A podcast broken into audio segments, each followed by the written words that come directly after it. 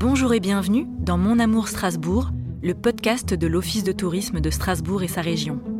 Je m'appelle Caroline Lévy, j'adore sillonner ma ville et en découvrir chaque recoin, car j'en suis amoureuse. Strasbourg est riche d'histoire et de traditions. Elle a surtout du caractère et bouillonne, quelle que soit la saison. Sa gastronomie, son patrimoine, sa scène culturelle ou encore sa biodiversité. Dans cette série d'épisodes, j'ai décidé d'aller à la rencontre de personnes d'horizons très différents et qui ont en commun de faire rayonner Strasbourg. Elles y vivent encore parfois, y ont grandi et y sont attachées. C'est une déclaration d'amour à leur ville de cœur. Mon invité du jour est parisien. Enfin, c'est un Strasbourgeois installé à Paris plutôt. Identifié comme le créateur de mode le plus prometteur de sa génération par le magazine Vogue, Victor Vincento a créé sa marque éponyme en 2020 et s'est depuis fait un nom à l'international. Issu d'une famille strasbourgeoise très présente dans sa vie de designer, il a d'abord suivi un parcours de danseur au Conservatoire de Strasbourg avant de s'intéresser à la couture. Depuis, il puise dans ses origines alsaciennes son inspiration et adore détourner les codes du folklore de sa région, notamment dans l'une de ses collections, Hopla Guys, qu'il a d'ailleurs révélée au grand public. Victor réinvente sa version de l'Alsace, plus inclusive et loin de l'imagerie traditionnelle. De Madonna à la série à succès Emily in Paris sur Netflix, les stylistes s'arrachent les pièces de ce jeune talent qui a fait ses armes chez Jean-Paul Gaultier, l'un de ses mentors. C'est en pleine Fashion Week parisienne haute couture que j'ai donné rendez-vous à Victor dans les studios d'enregistrement d'Ocha mis à notre disposition pour cette rencontre. Je vous laisse découvrir cette conversation.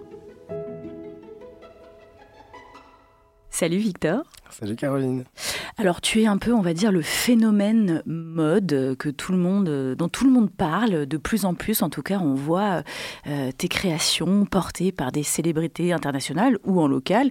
Euh, et, euh, et, du coup, on parle de toi. Alors on est, je l'ai dit en introduction, mais on est actuellement à Paris. On est venu te voir en pleine Fashion Week haute couture où euh, toi-même, euh, en tant que créateur de mode, tu t'affaires et tu prépares euh, tes, prochains défilés. Tu ne participes pas à la Fashion Week cette fois-ci, mais on peut dire que c'est clairement la Fashion Week qui t'a aussi révélé auprès du grand public il y a quelques mois, et notamment avec un, défilé phare qui fait allusion à, à, ta ville et à ton, à ton territoire d'origine qui est l'Alsace. Alors déjà, pour commencer, toujours la même question, c'est quel lien entretiens-tu avec la ville de Strasbourg dans laquelle euh, tu es né? Bah, le lien est là. c'est que j'y suis né, donc forcément toutes mes racines, euh, ma famille, euh, tout le monde est alsacien de base, même si on s'est un peu tous dispatchés dans la France et dans le monde. Mais je suis très attaché par mes grands-parents me parlaient en alsacien. Enfin, j'ai grandi là-bas. Mon oui, j'ai vraiment, je pense, la racine alsacienne et la mentalité de base sur en tout cas le folklore, etc., euh, alsacien. Donc le folklore, c'est quelque chose qui a nourri euh, et qui nourrit toujours tes inspirations au niveau de tes créations. alors aujourd'hui, tu, as eu notamment plusieurs défilés et plusieurs collections remarquées. La dernière en date, il me semble que c'est Murder in Paris.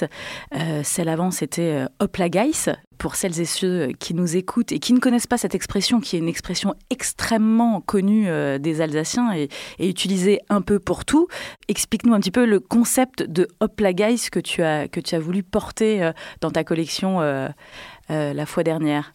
Bah, cette collection printemps-été 2022, qui est actuellement en boutique du coup, euh, c'était vraiment l'inspiration de base, euh, c'était mes origines, euh, mes grands-parents, les expressions. Et justement, ma grand-mère disait tout le temps Allez hop là, hop là, guys.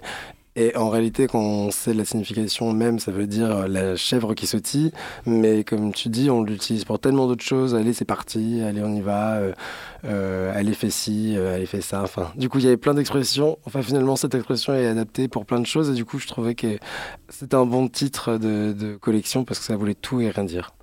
Et c'est là qu'on a découvert un peu le folklore euh, qui a été porté un petit peu euh, bah, sur, euh, sur le catwalk, avec une ouverture de, de défilé avec une voix, celle de ta grand-mère, qui parle en alsacien. Exactement. C'est ça? Bah, C'était très important pour moi que du coup ma grand-mère puisse intervenir dans le défilé, sauf que bon, elle a 93 ans aujourd'hui. Euh, enfin, 92. Bon, je vais pas la dire quand même, non, faut pas exagérer. Mais euh, du coup, elle était forcément un peu trop jeune. Euh, trop... tu, tu, vois, un peu trop jeune, j'aime bien. Tu vois, a...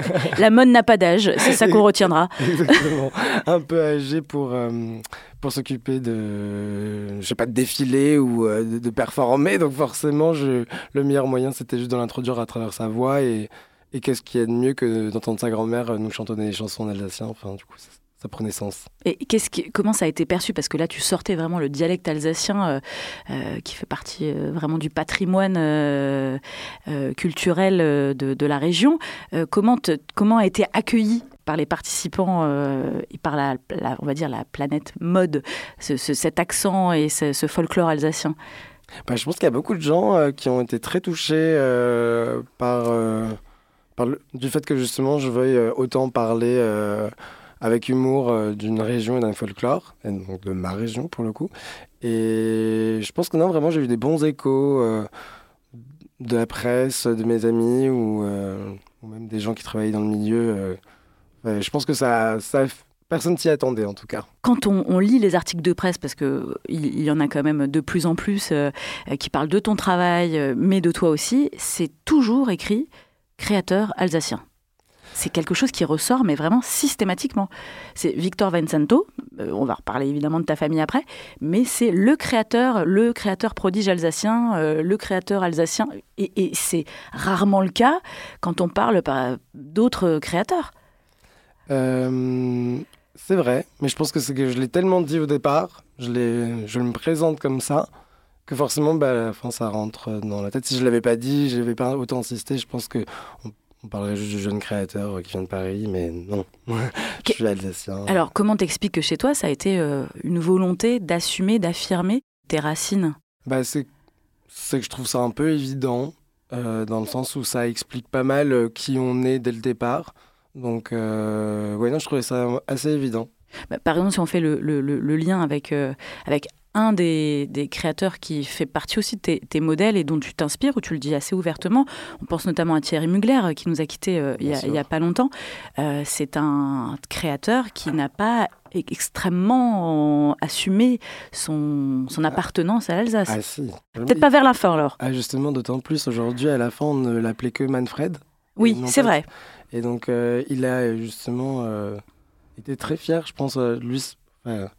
Il n'en a pas autant parlé, je pense, en ses débuts de carrière, peut-être. Mais ici, il s'est toujours revendiqué alsacien, strasbourgeois, euh, qui faisait de la danse. Euh. Tu, tu, veux dire, il y a un peu trop de points communs là avec vous euh... Non, non, non, c'est pas, pas fait exprès. mais il est vrai qu'on a eu un peu le même parcours à ce niveau-là. Mais non, non, oui, il était très fier d'appartenir à l'Alsace. On va revenir justement sur ce parcours parce que tu l'as dit et t'en fais euh, une transition euh, euh, là, toute, toute faite en tout cas pour moi. C'est que à la base, même si aujourd'hui tu fais des shows assez incroyables, psychédéliques, inspirés de la scène, du spectacle vivant, du cabaret, on va en reparler après, mais c'est surtout la danse dans lequel euh, tu as évolué dès le plus jeune âge, à Strasbourg d'abord au conservatoire pendant un temps. Euh, est-ce que tu peux nous parler en quoi? Parce que évidemment, on comprend bien que tu es revenu et que c'est plus la danse qui t'anime aujourd'hui, mais qu'est-ce qui a nourri chez toi cette envie d'aller vers la danse et comment tu t'es inspiré pour tes créations? La danse a été euh, l'expérience la plus formatrice en réalité dans mon enfance parce que c'est euh, là où j'ai appris mon indépendance, euh, où j'ai su apprendre ce que c'était la rigueur, le travail, le dévouement à quelque chose, être passionné. Donc ça a été vraiment quelque chose où je me suis révélé en tant que jeune être humain, en tant que adolescent, enfin préadolescent puis adolescent. Et aujourd'hui finalement ce que j'ai toujours rêvé faire, c'était chorégraphe, parce que je faisais de la danse, mais je savais personnellement que je ne voulais pas être juste dans un corps de ballet et répéter ce qu'on allait me dire de faire, mais je voulais vraiment créer et proposer euh, à chaque fois des spectacles différents ou, quelque chose qui m'animerait et qui aurait euh, quelque chose de différent. Bon, je l'espère, je l'espérais. Et finalement, aujourd'hui, en faisant mes défilés, c'est un peu ce que je crée. C'est, j'essaie de, d'animer tous ces personnages ensemble, chorégraphier une histoire avec des gens qui n'ont peut-être rien à voir les uns des autres. Euh, et ouais, la danse finalement m'anime toujours, mais plus de la même manière. Alors, plusieurs années au conservatoire, on l'a dit, et puis ensuite euh, tu pars vers le sud, c'est ça? Quand tu étais... Je suis parti à Cannes. À Cannes, oui, c'est ça. Exactement, pendant deux ans. Puis après, je suis parti en Allemagne pendant quelques années, et dans, à Stuttgart, à Dresde. Euh, j'ai pas mal voyagé. Après, je suis rentré euh, à Strasbourg, euh, reprendre mon lycée français et, et tenter mes aventures dans la mode. Tu t'es rentré effectivement avec une idée fixe. Oui, bah en fait, du coup, je faisais comme blessé et je pense que la, la tête et le corps vont de pair et donc forcément, au bout d'un moment, quand tu as 16-17 ans, tu te dis est-ce que c'est vraiment ce que tu as envie de faire jusqu'à la fin de tes jours? Et là, la question se pose sérieusement et du coup, non. Et, donc quand tu reviens, tu es euh, euh, adolescent, on va dire, et tu arrives avec euh, une autre vocation en tête, en tout cas celle que tu, tu, voudras épouser plus tard, celle de la mode. Et donc tu rentres et tu dis à tes parents, j'arrête la danse, j'ai envie de me lancer dans la mode. C'est ça. Bah, c'est une amie à moi, Taïsia Omeng, euh, qui avait parlé à mes parents pour dire tout simplement que votre fils, il n'osera pas vous le dire, mais il rêve secrètement de mode. Et euh, c'est vrai qu'après avoir investi autant d'argent euh, dès mon plus jeune âge, c'est vrai que c'était un peu difficile pour moi de, de demander une telle faveur à mes parents de, de compréhension. Et ils ont été, ils ont été adorables. C'est mes plus grands supporters. D'ailleurs, euh, je crois qu'ils t'ont même euh, aidé à, quand tu as lancé ton premier défilé. Ils étaient, ils étaient là. Euh, ils sont là tous les défilés. Ils sont là.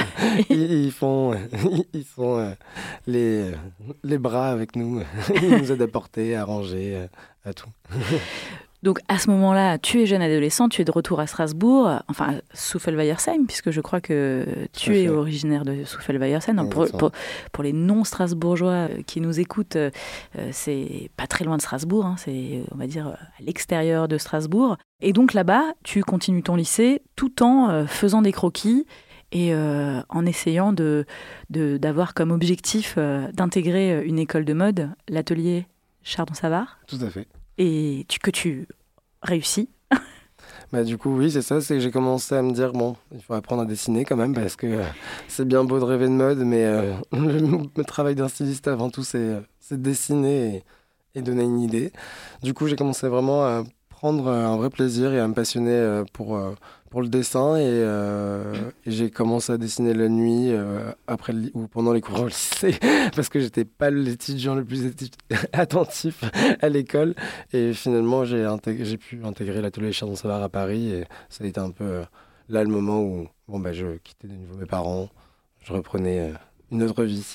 Et tu rejoignais la capitale pour la première fois en fait. Oui tout à fait. Et, et là tu commençais à toucher du doigt un petit peu euh, ce, qui t'animait, euh, la mode.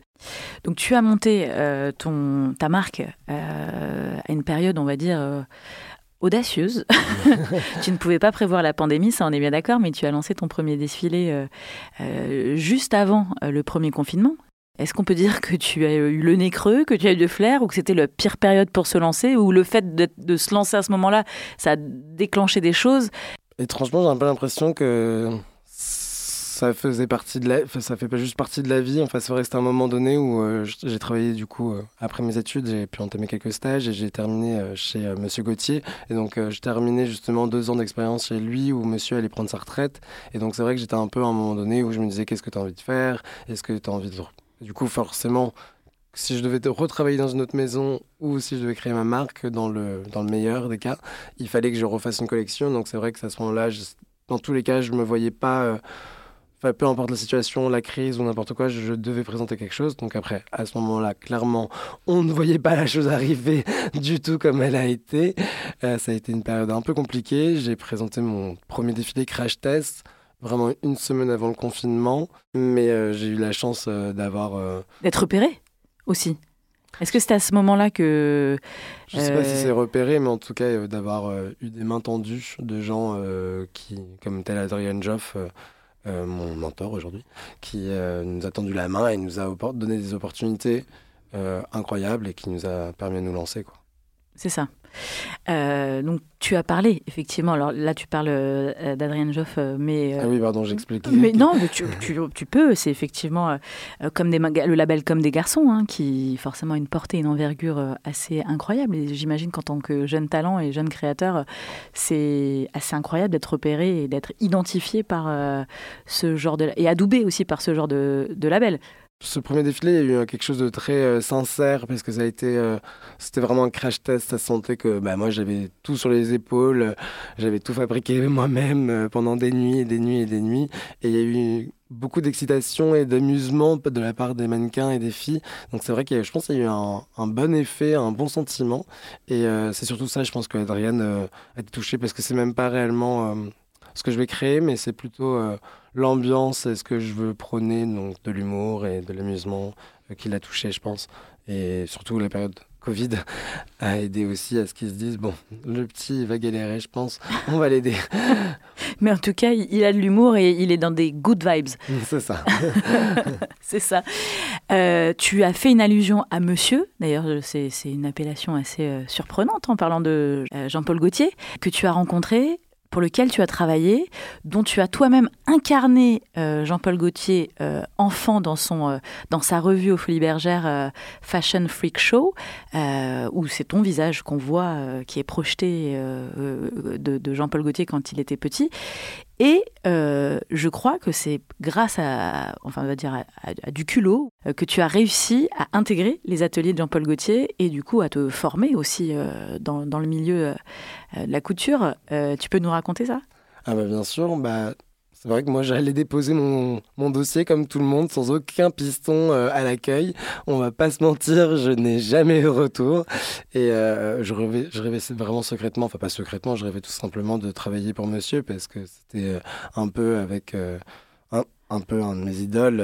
clairement, je fais ce métier grâce à lui. Et, en fait, la chance que j'ai eue, c'était de connaître bien Pierre Gilles, avec qui je travaillais régulièrement. Et en fait, monsieur, il a demandé à Pierre Gilles de faire une photo de lui, comme dit, plus jeune, avec son compagnon de l'époque, Francis Menuche, qui est parti du sida. Donc c'était vraiment pour parler de cette histoire d'amour et, euh, du sida, bien sûr.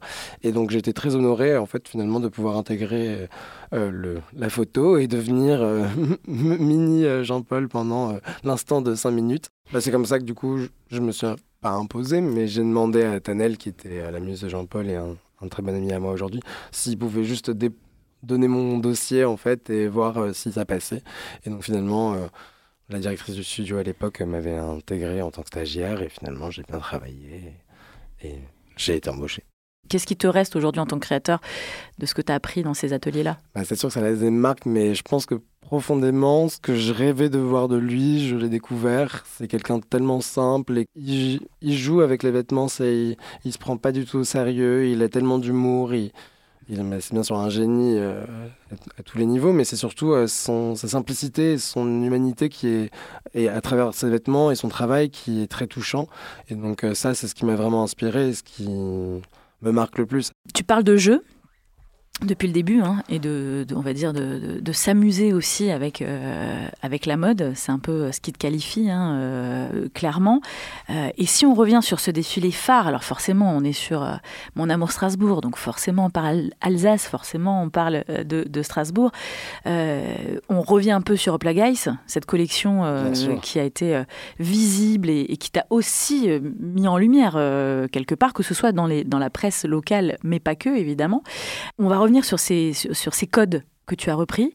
Alors, ça va de la coiffe euh, alsacienne, euh, démesurée, euh, ça va justement de la coiffe aussi repris en, chignon, mais aussi des sabots, mais aussi le tissu et le motif kelch que tu utilises et que tu apposes en tant que tu viens travailler en tout cas sur, sur, des, sur des pièces folles, mais aussi un sac XXL en forme de kouglof, avec cette couleur rose qui revient un petit peu comme tes cheveux, on ne le voit pas là, mais tu, cette couleur phare que tu utilises euh, dans toutes tes collections. Euh, c'est un fuchsia euh, très clinquant, très vif. Dans ces codes-là, qu'est-ce qui t'a éclaté à travailler? Bah moi j'aime bien l'humour et j'aime bien reprendre des choses qui sont très concrètes, que tout le monde peut visualiser et le transformer en vêtements. Donc vraiment la forme du kouglof, c'était vraiment, je voulais parler d'un gâteau, mais en forme de... qui puisse devenir un sac de maroquinerie de luxe et du coup vraiment presque de la couture, parce que le travail chaque facette est vraiment travaillée, c'est vraiment c'est vraiment du c'est vraiment de la couture de maroquinerie finalement.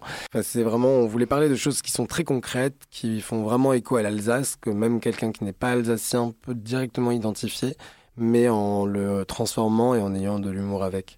Et ces créations, euh, elles ont été euh, aussi repéré puisque tu as été euh, finaliste, demi-finaliste, il me semble, du prix LVMH, qui est quand même une consécration pour un jeune créateur de pouvoir, sur 1900 dossiers, il me semble, être repéré, identifié, salué par un prix pareil.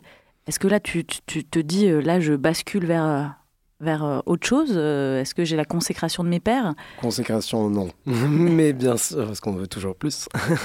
non, j'étais juste... Euh, bah, j'y croyais pas trop, en fait. Je me sentais personnellement pas prêt. Je savais que... Enfin, je sais que les choses vont assez vite. Je me sens juste, en fait, hyper reconnaissant et, et heureux d'avoir eu cette opportunité parce que j'ai rencontré des designers du monde entier. On était 19, enfin 20.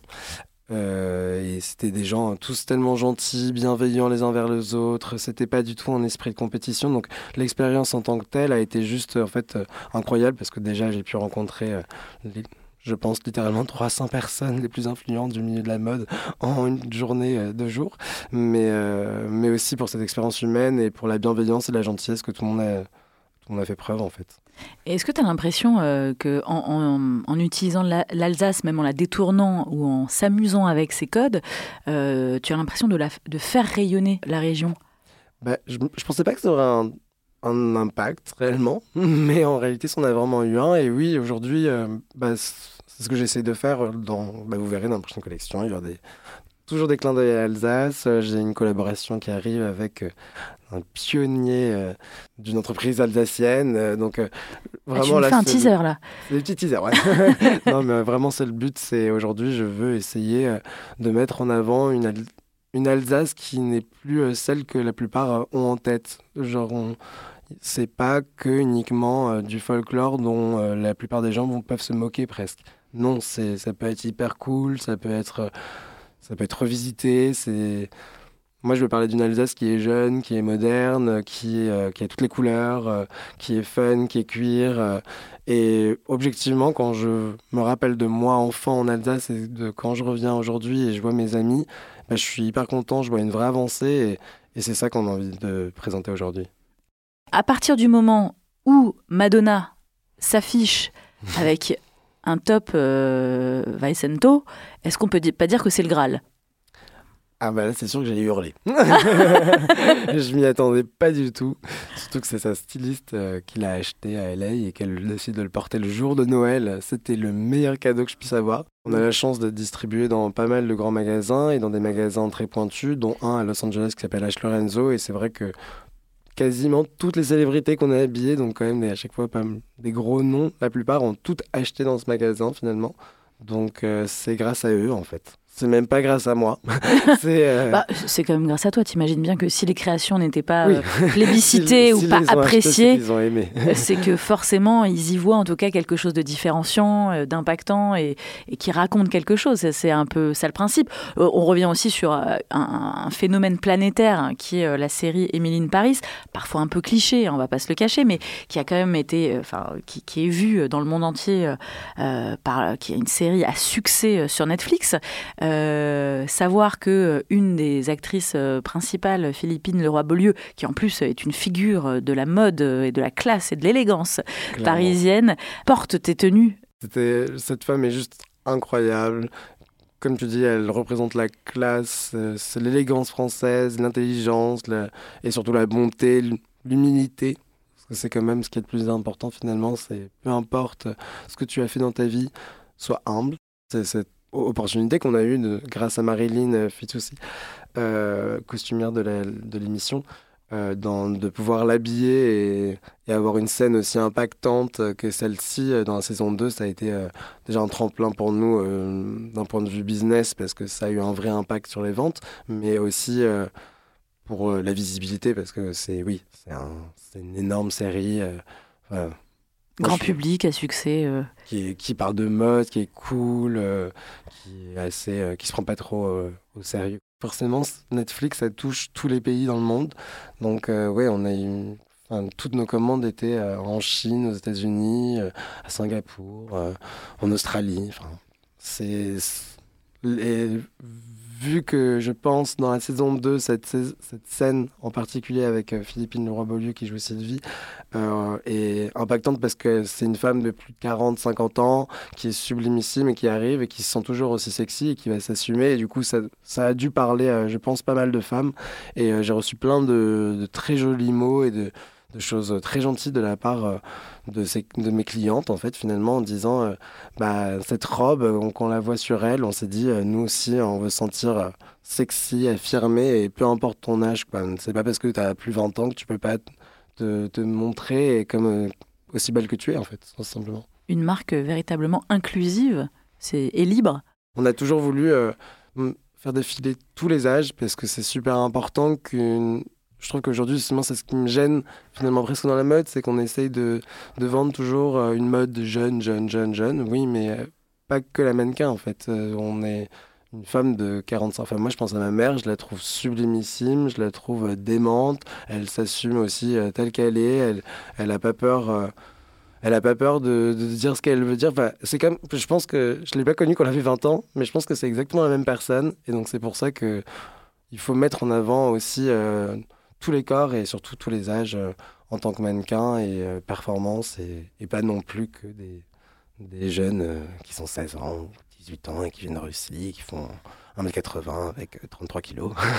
On est d'accord, tu parles de ta mère et on va, on va plus, plus ou moins clôturer autour, autour de, de, de ça. Alors déjà, ta, ta mère est alsacienne et vit toujours en Alsace, mais surtout que tu as emprunté son nom. de famille pour, euh, pour ta marque. Tout à fait.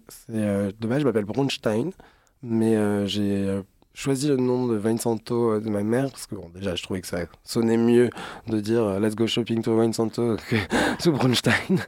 mais mais c'est surtout parce que l'histoire du nom et elle est marrante. Ma mère, c'est un peu ma, un peu mon icône numéro un. Enfin, je, je l'adule.